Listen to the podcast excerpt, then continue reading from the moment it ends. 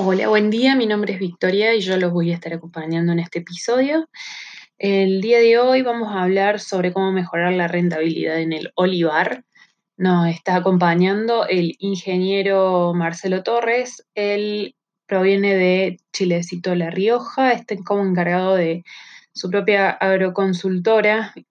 Eh, es una consultora agroindustrial. Él asesora olivo, nogal, pistacho, vid vinífero, uvas pasas, eh, su especialidad es el sector olivícola y frutos secos y tiene gran experiencia en ponencias internacionales y nacionales. Em, contanos, Marcelo, bueno, bienvenido y, contanos un poco sobre cómo vamos a hacer para mejorar la rentabilidad en el olivar. Eh, comenzamos más o menos por las zonas productivas para, para darnos una idea mental en dónde están las producciones. Bueno, buenos días. Eh, gracias por la participación de todos. Eh, vamos a empezar hablando de las regiones productivas, tanto en Argentina como en la República de Chile, nuestro país hermano, que tanto hace por la agricultura y los esfuerzos, al igual que Argentina, para sobreponernos en estos momentos difíciles de, de encontrar una mejor rentabilidad para este tipo de producción. Así es que daremos comienzo un poco un pantallazo general sobre lo que es las áreas productivas en ambos países y su distribución geográfica. veremos que para esto en, la República Argentina se sitúa la olivicultura más sobre la región de Cuyo, eh, bueno, si vamos a hablar en el caso este de Chile, vamos a, mencionar una, una, distribución que es más bien como fueron asentándose las plantaciones en un principio, eh, según las estadísticas que hemos podido consultar del año 2018, como verán, sobre unas 25.000 hectáreas en general del país, distribuidas desde Atacama a región del Maule y como menciona la región del Coquimbo y propiamente el Maule fundamentalmente los más importantes dentro del país vecino, la región metropolitana con 29% de participación, Maule 27%, la, la, región sexta y cuarta región 23 y 17%, y Atacama con una participación del 2%. Eh, cabe destacar en esto que eh, a veces poco, poco demuestra la distribución geográfica en el país con lo mismo que pasa en Argentina, ¿no? no es solamente un problema de Chile, sino que poco representa, digo, el porcentaje de distribución de hectáreas con la importancia que revisten las zonas desde el aspecto agroclimático en cuanto a, a su mejor calidad para, para obtener producciones. Por ejemplo, en aceite propiamente dicho, si bien es importante la región sur del país, centro-sur del país, eh, también lo es la región de Atacama y en este caso no, no se ve bien reflejada en la superficie de participación, en la superficie total del país. Lo mismo sucede en Argentina, donde principalmente los olivares fueron establecidos en sitios que no eran tan eh, elegidos desde el punto de vista agroclimático, sino más bien por otras causas de beneficios impositivos o beneficios de, de posibilidades de adquirir tierras con derechos de agua, etcétera, que han eh, hecho que los olivares se ubiquen en zonas que no son tan prósperas desde el punto agroclimático. Por eso he hecho esta aclaración para que nadie se sienta desmerecido en el porcentaje de participación de su, de su zona. Eh, cabe destacar que para, para Chile y para Argentina también sucede lo mismo, y ahora estamos viendo la imagen para Argentina con con una cuestión particular para destacar que La Rioja, Catamarca, San Juan y Mendoza se llevan los mayores porcentajes de participación en, superficie. Eh, en el caso de, Mendoza está con el menor, el menor valor, pero ha habido también la misma situación en Argentina, ubicándose olivares que no eran elegidos en su implantación por zonas más propicias agroclimáticas, sino más bien por leyes de beneficio impositivo o de promoción para la instalación de áreas productivas.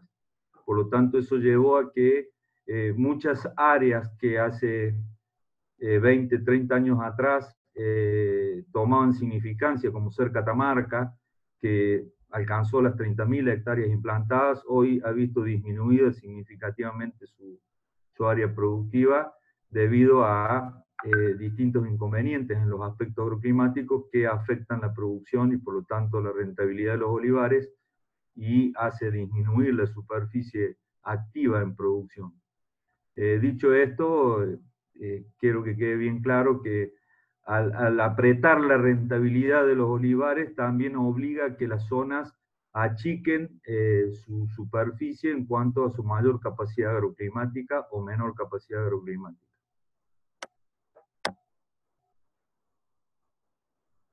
Vamos a significar ahora entrando lo que es el aspecto de rentabilidad del olivar, que son, digamos, poco los puntos a donde podemos actuar efectivamente, sino más definido por un commodity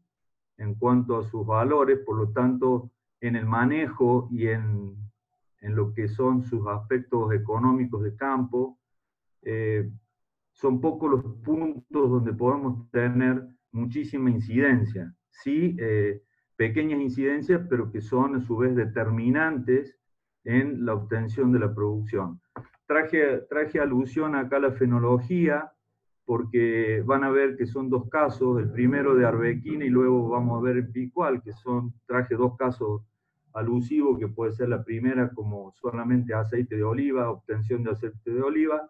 y en el caso de la segunda variedad que vamos a hablar como doble propósito, que también puede ser utilizada para mesa. Lo que quiero significar acá no es un estudio fenológico, sino más bien mostrar que en las tres primeras barras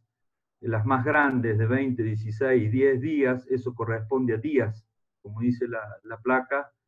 los días que dura el estadio fenológico, iniciando desde septiembre para la Argentina, fines de agosto, principio de septiembre para la Argentina, la barra de la derecha que, que indica 10 días de yema de invierno a brotación.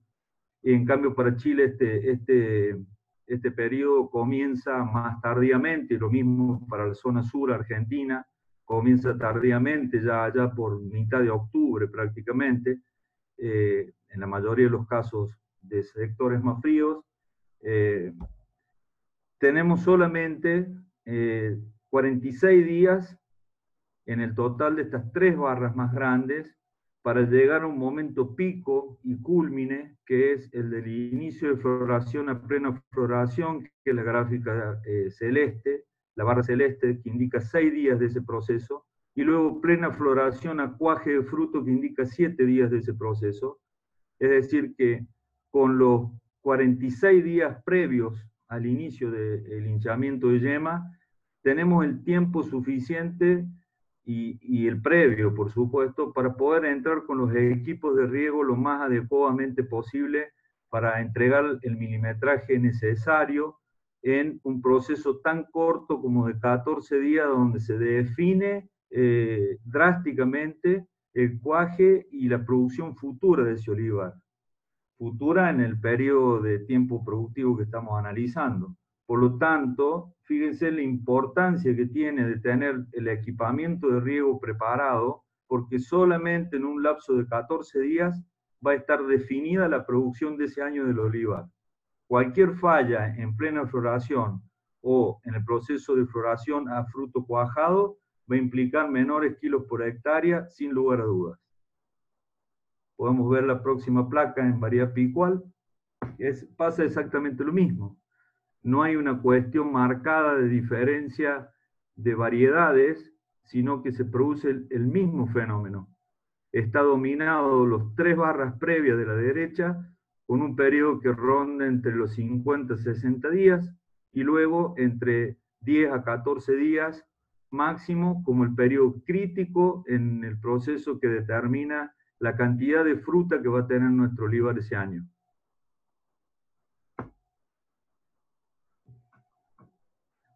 Hablando de lo que es eh, rentabilidad, y acá una mención muy ligera porque hay es un tema bastante amplio para explayarse, sino la significancia que tiene la poda como una herramienta en los distintos sistemas productivos de plantación, semi-intensivo, intensivo, superintensivo, etcétera, la implicancia importante que tienen los costos por hectárea de la producción. Por lo tanto, es un fenómeno que incide marcadamente en la rentabilidad de los olivares. Eh, sin destacar ningún sistema en sí, la poda mecánica o la poda en sí del olivar,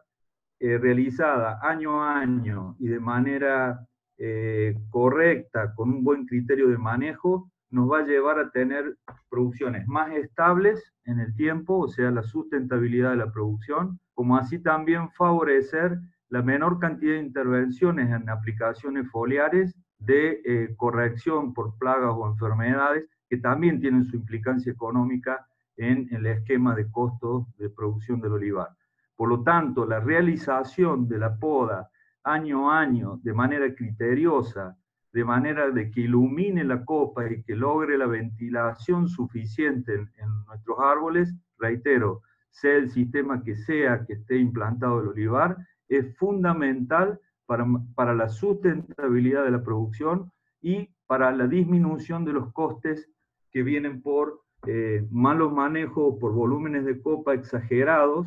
que tienen incidencia de plagas importantes como son básicamente eh, conchuelas para, para, lo que se conoce en Chile, cochinillas para nosotros, eriófidos para nuestros casos y lo que son eh, eh, problemas fúngicos, en el caso de emplomado, repilo, etcétera, que ya domina más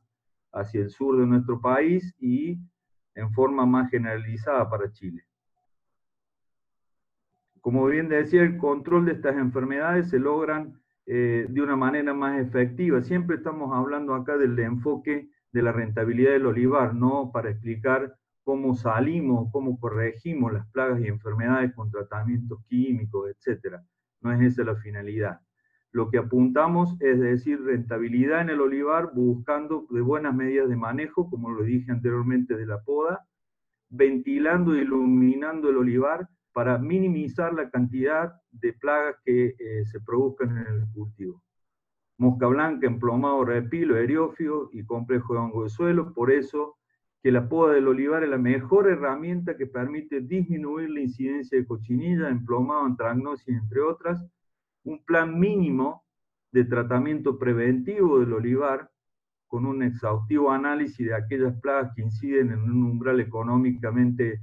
eh, eh, válido para hacer una aplicación y por supuesto en variedades como son picual o hojiblanca, un adecuado manejo de riego, básicamente en el posicionamiento de las mangueras respecto al tronco. Son variedades muy sensibles por la presencia de agua a la base del tronco y con ello eh, aparición de enfermedades básicamente fúngicas. Claro, perfecto. Bueno, hasta acá quiero llegar en el día de hoy. Quiero que esta sea la parte 1. Después en la parte 2 eh, nos vas a traer una investigación sobre manejo más concretamente del riego. Así que eh, muchísimas gracias a vos, Marcelo, y gracias a los oyentes por acompañarnos. Hasta el próximo podcast.